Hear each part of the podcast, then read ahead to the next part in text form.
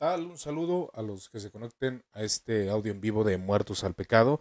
En esta ocasión vamos a tocar el tema de los domingos de advenimiento del año litúrgico.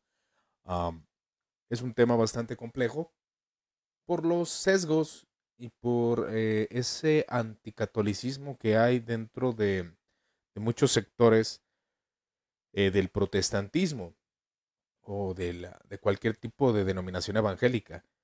Pero eh, esto lo quiero hablar desde una opinión, obviamente, de un evangélico para evangélicos eh, y para todos aquellos de diferentes alas dentro del cristianismo. Eh, hablar sobre este tema. Hace unos días en el Facebook personal publiqué una imagen de la iglesia y la iglesia tenía ciertos adornos de Navidad.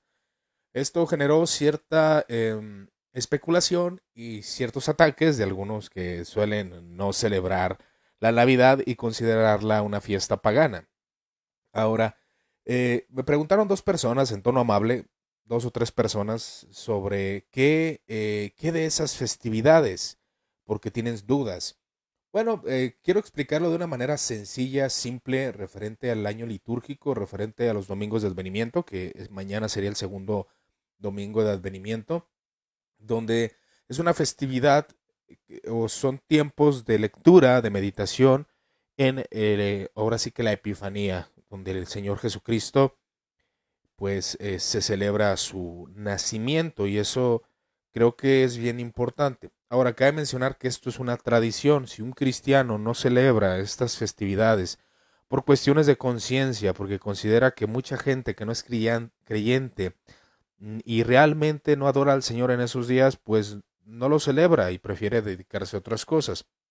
Pero hay cristianos que hemos sido o hemos tratado de ser eh, bastante meticulosos y tratar estas fechas precisamente como lo que son, que son fechas donde podemos celebrarlas, claro está, donde eh, tenemos eh, la oportunidad de dedicar un tiempo de oración, de lectura bíblica, y creo que eso es lo importante en este tipo de, de, situaciones o en este tipo de festividades.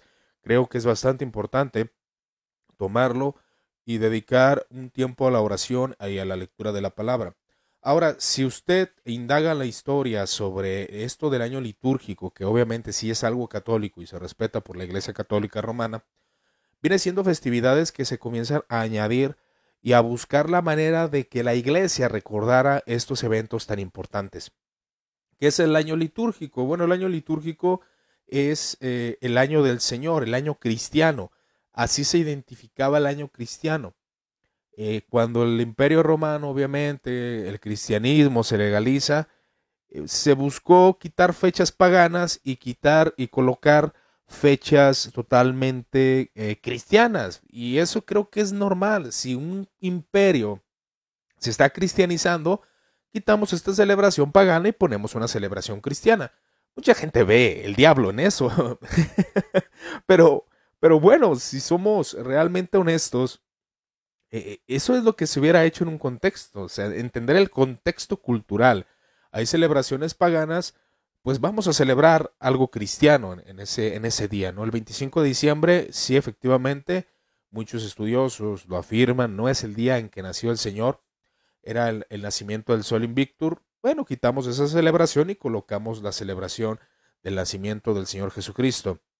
Ahora que estas cuestiones eh, pues se le añaden, eh, se le atribuyen a Constantino, pero realmente los cristianos ya en el siglo IV y siglo V, siglo VI, ya tenían sus fechas litúrgicas, ya tenían sus, sus temporadas y se celebraba conforme al calendario juliano. Por eso eh, cuando eh, se celebra, bueno, al menos en México, en Distrito Federal, la Ciudad de México, se celebra mucho lo que, se, lo que es el 6 de enero. Precisamente para las iglesias orientales o la iglesia ortodoxa griega, el 6 de, enero es el día en que nace el Señor, por eso el evento de los reyes, o sea, cuando, ah, eh, eh, cuando el Señor nace. Ahora, es verdad que el Señor, según las escrituras, cuando los reyes llegan a, a ver a Jesucristo, al niño Jesús, eh, la realidad es de que el Señor Jesús ya tenía aproximadamente dos años, eso dicen algunos especialistas. Pero el 6 de enero es para la iglesia oriental y el 25 de diciembre para la iglesia occidental.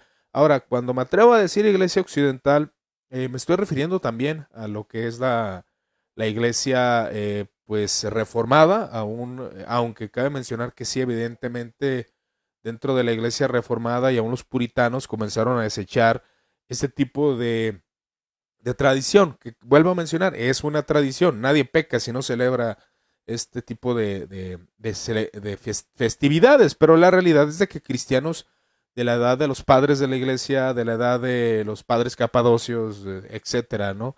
Eh, los doctores eh, de la iglesia, todas estos, eh, estos, estas festividades que obviamente se empezaron a añadir muchas, muchas festividades a santos que tenían un buen propósito y una buena intención. Entonces, el año cristiano es el nombre que recibe los diversos tiempos de solemnidad, eh, celebraciones litúrgicas, eh, celebraciones con la intención de que cada cristiano pudiera meditar, eh, pudiera deleitarse en estos eventos de la salvación, que son básicamente muy importantes. Y siempre menciona la palabra importante porque lo es, es, son, son eventos los cuales muchas veces los evangélicos o iglesias que ya se desapegaron de cuestiones tradicionales, eh, dicen, no necesito que sea el 25 para celebrar el nacimiento del Señor, pero muchas veces viven alejados de un tiempo de meditación, de un tiempo de oración, de un tiempo de una lectura bíblica. Y creo que al menos lo que nos enseñan los padres de la iglesia, lo que nos enseñan muchos cristianos del pasado, antes de la Edad Media, es a dedicar tiempo a una lectura, una lectura bíblica precisamente el calendario litúrgico. La lectura pública de las escrituras eh, fue un componente importante de la adoración de la iglesia primitiva. Fue adoptada de la práctica judía de leer las escrituras hebreas en las sinagogas. La iglesia comenzó a asociar ciertos pasajes de las escrituras con días santos y fiestas al inicio en su historia. Se desarrollaron pasajes estandarizados para la Pascua, la Ascensión, el Pentecostés y la Epifanía, que son las fiestas que se van celebrando a través de los años. La Pascua, que aproximadamente se ha celebrado en marzo y en abril, el Pentecostés, la fiesta de Pentecostés y la fiesta de Epifanía, que viene siendo el advenimiento del Señor. Ahora, eh, lo que resultó en lecturas durante todo el año para el calendario eclesiástico. Se establece el calendario eclesiástico y de esta forma y comienzan a hacer celebraciones dentro de las iglesias donde se recordaban estos eventos importantes para la salvación, de suma importancia para la iglesia cristiana. Cuando alguien llegaba en estos días a la iglesia, se leían textos de Mateo, de Lucas, entre otros, ¿no? Sobre el advenimiento sobre el libro de los hechos, entre otros detalles, con la finalidad de estandarizar algo que creo que es bueno. ¿Por qué, ¿Por qué es bueno todo esto? Eh, los seres humanos somos personas que les gusta la celebración, recordar, tener un evento. Cuando solemos ser muy desapegados de las fiestas de algún familiar, eh, no somos personas muy eh, digamos, con una felicidad eh, sobre el evento, ¿no? Cuando hay un evento importante, nuestras emociones se mueven, nuestras emociones se concentran en un evento, lo cual nos produce gozo y felicidad. Ahora, en este sentido, una celebración eh, del año litúrgico, una celebración establecida por un calendario, claro, que no se vuelva una tradición superficial porque siempre se corre el peligro y yo lo he visto en todas las denominaciones, el ser superficial, pero cuando alguien comprende con causa estos eventos, los eventos de la salvación, entre otros puntos, creo que es, hermoso poder sentarte el 24 de diciembre, tener una buena cena, orar, y tal vez a las 12 de la noche dedicar un tiempo de lectura y oración a la palabra, de, oración y, lectura de la palabra de Dios. Y eso es algo muy bueno. Ahora, la práctica de tener lecturas litúrgicas para feriados, para días feriados importantes en el calendario cristiano, se remonta a lo menos en el siglo IV. Los primeros leccionarios del calendario completos datan del siglo VII, siglo IV y siglo VII se comienza a desarrollar todas las festividades litúrgicas. Es una tradición milenaria, hermanos. Eh, y yo entiendo, bueno, las guerras, los puritanos intentaron quitar todo este tipo de celebridades para no tener nada que ver con la Iglesia Católica Romana, ¿no? Pero creo que son eventos muy, muy, eventos muy, muy extraños, ¿no? Eh, que bueno, que ahí empezaron a haber guerras, a haber, a haber problemas entre católicos, puritanos y todo ese tipo al menos cuando ya analizas la historia y pues ya tienes, eh, puedes adentrarte, pues bueno, este movimiento hizo esto por eso, pero no somos ese movimiento. Podemos ver lo positivo dentro de las tradiciones cristianas. Ahora, la iglesia católica, en estos inicios estamos hablando de la iglesia primaria católica, ¿no? La iglesia del siglo VI, del siglo VII, entre otros detalles. Y ahí este año litúrgico pues empieza a establecer. Entonces, eh, se relacionan con pasajes de la Sagrada Escritura, se mide por medio de la Sagrada Escritura eh, pues los tiempos de advenimiento. Eh, vamos, vengo, vengo diciendo que creo que mañana es el segundo domingo de advenimiento. Entonces se hacen diferentes oraciones, diferentes formas de celebrar los colores litúrgicos utilizados en la vestimenta de aquellos obispos dentro de la iglesia luterana, anglicana y aún católica y aún iglesia ortodoxa. Eh, si bien las fechas de las celebraciones varían un poco en diferentes iglesias cristianas, la secuencia y la lógica utilizada para su planificación son una esencia de las mismas. Y eso es dependiendo de cada iglesia. Entonces la Pascua, la resurrección, precisamente en el glorioso concilio de Nicea, bueno, le digo glorioso porque es un concilio muy importante, del año 325, Todas las iglesias acordaron la celebración de la Pascua cristiana el domingo siguiente al plenilulio, em, eh, el, el, 14 de Nisan, es decir, después del equinoccio de la primavera.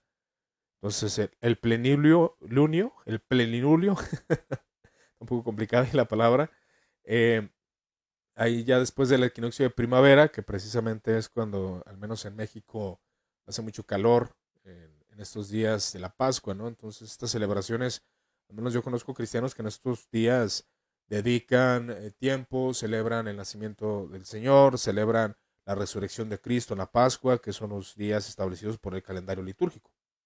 Y hasta cierto punto no considero que, esté mal, ¿verdad? Ahora que el típico argumento de la gente es falta de lógica. No, es que la Biblia no lo demanda. Y ahí es donde se vuelven de ese tipo, ¿no? Fundamentalistas. La Biblia no dice que celebremos esos, esas fiestas. Bueno, pues, vaya, es que creo que es un debate muy ridículo, la verdad. Al menos en mi percepción, creo que creo que esto, bueno, es importante, son fechas importantes que, claro, si quieres celebrarla está bien, si no quieres celebrarla, pues no pasa absolutamente nada, no hay ningún problema se vuelve bastante ridículo estas guerras del pino, lo que significa, etcétera, etcétera. Ahora que es verdad que algunos símbolos significaban algo, después les dieron un sentido cristiano, esa es una realidad. Entonces, la reforma del calendario de Occidente eh, por parte del Papa Gregorio XIII en 1582, con la introducción del calendario gregoriano, en reemplazo del calendario juliano, produjo desfase de varios días en la celebración de la Pascua respecto al calendario litúrgico de la Iglesia Oriental, que es lo que venía mencionando anteriormente. Entonces hay ritos de diferentes, eh, diferentes fiestas de celebración.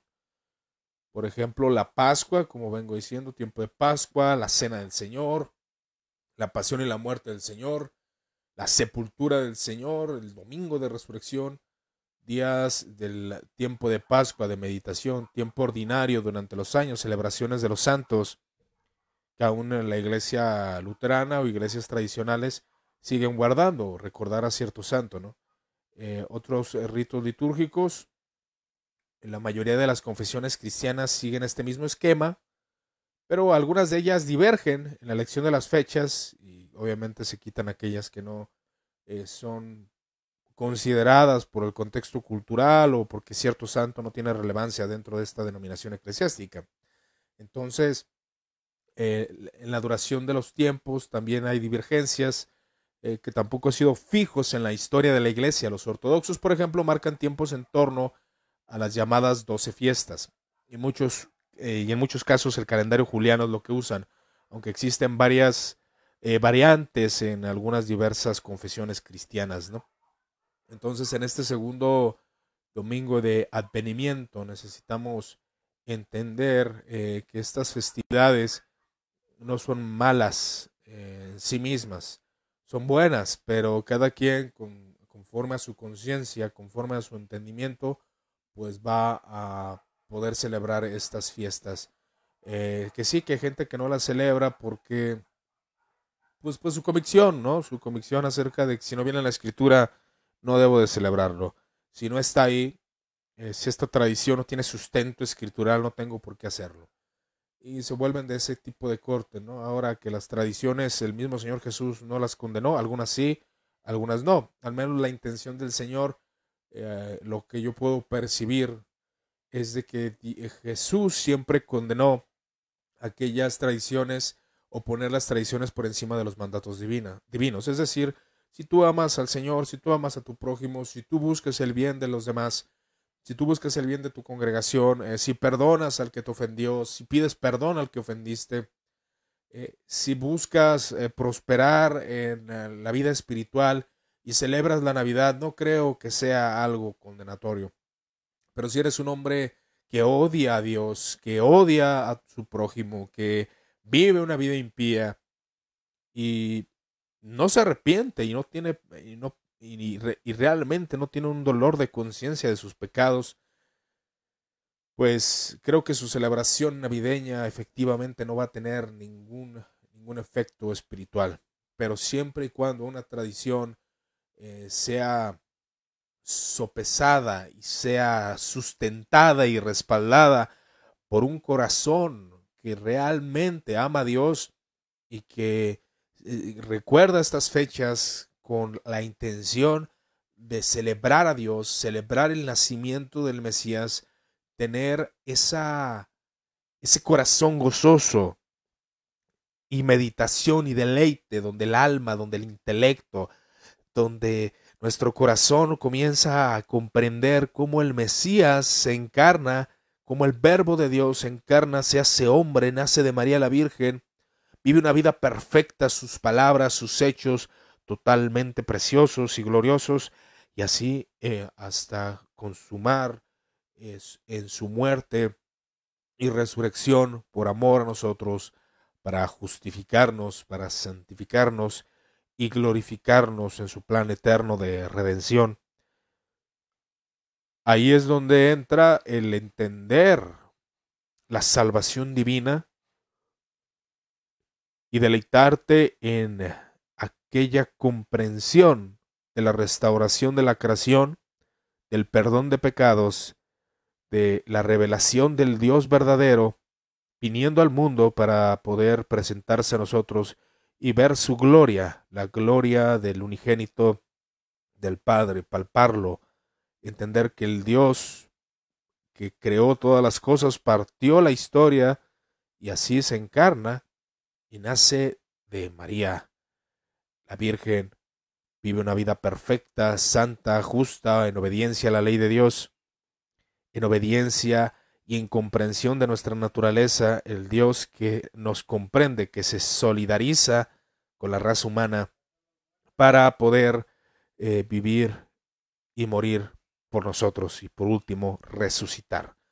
Y creo que las festividades son importantes siempre, y cuando, siempre y cuando aquel corazón eh, humano e, entienda por qué lo hace, para qué lo hace y cuál es el fin de este propósito. Así que los domingos de advenimiento, si usted quiere utilizarlos para meditar en el anunciamiento de María a, María por, por medio del ángel Gabriel y después de la encarnación del Hijo de Dios al mundo.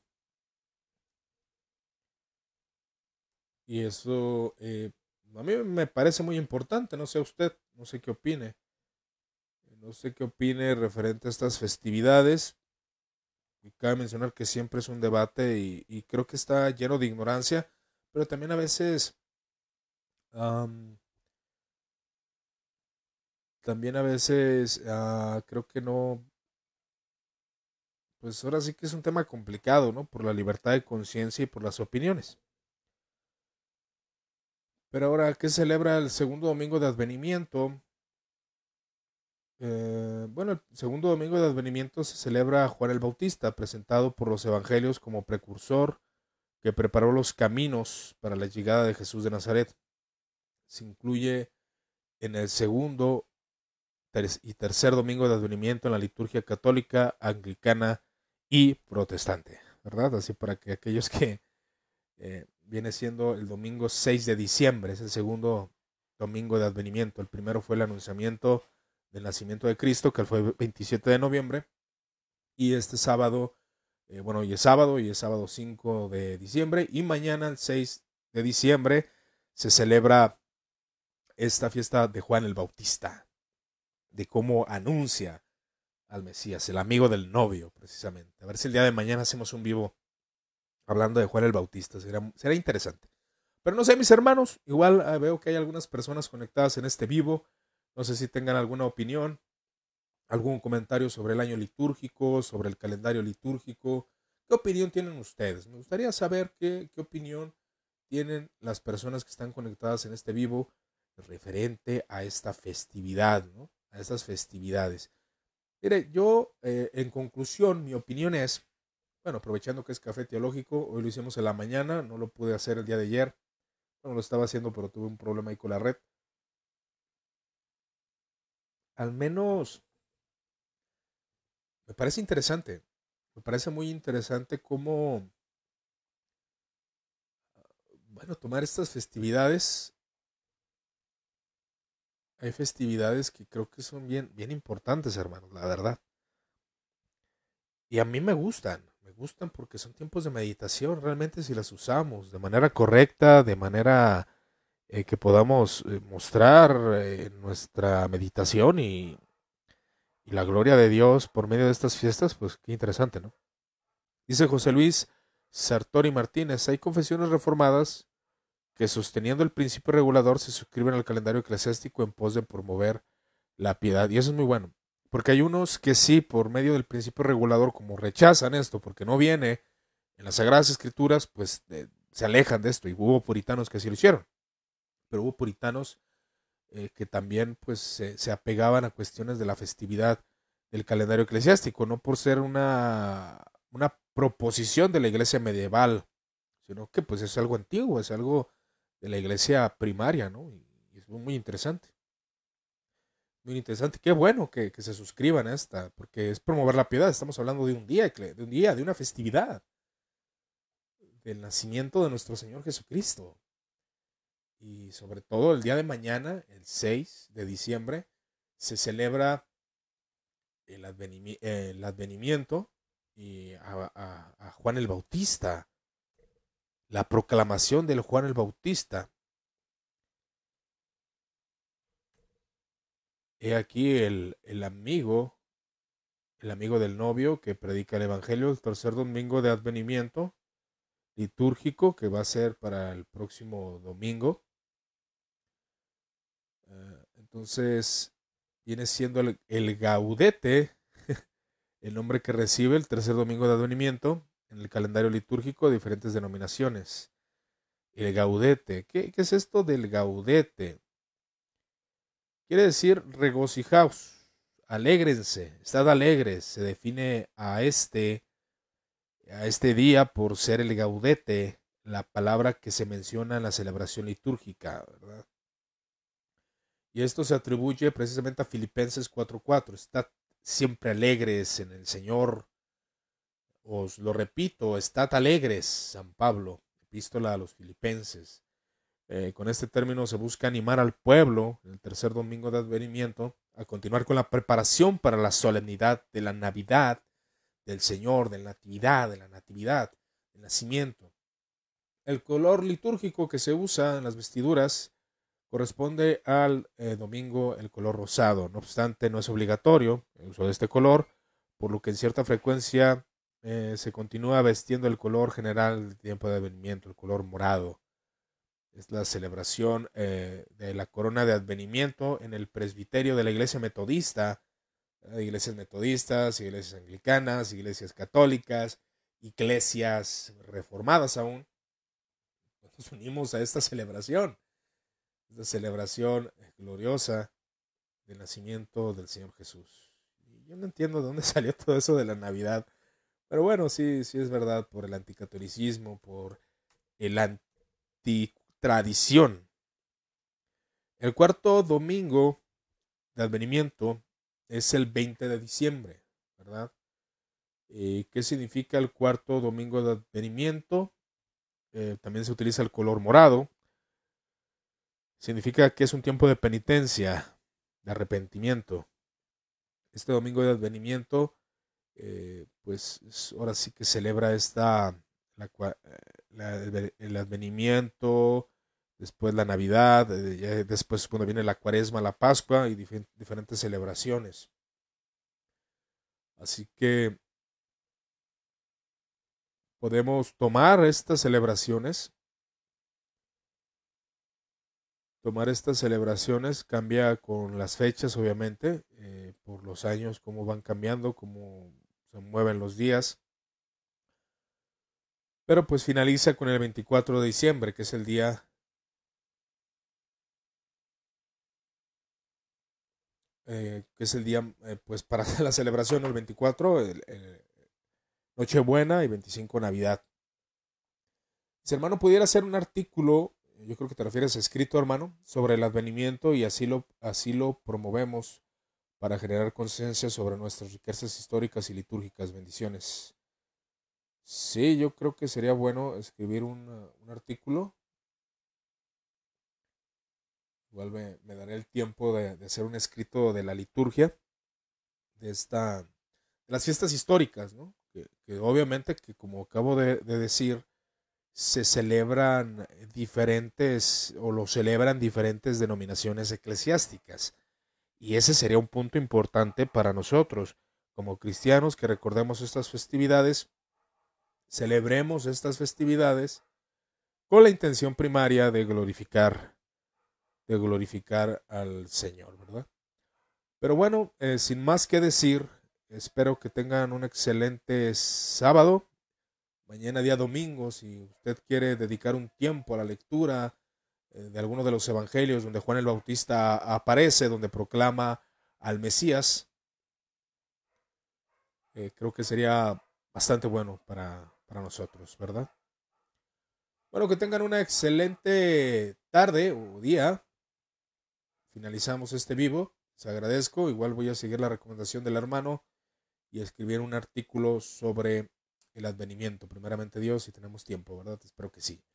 Les agradezco su amable atención, eh, pues ya saben que Dios los siga bendiciendo y cualquier duda y comentario estamos a sus órdenes.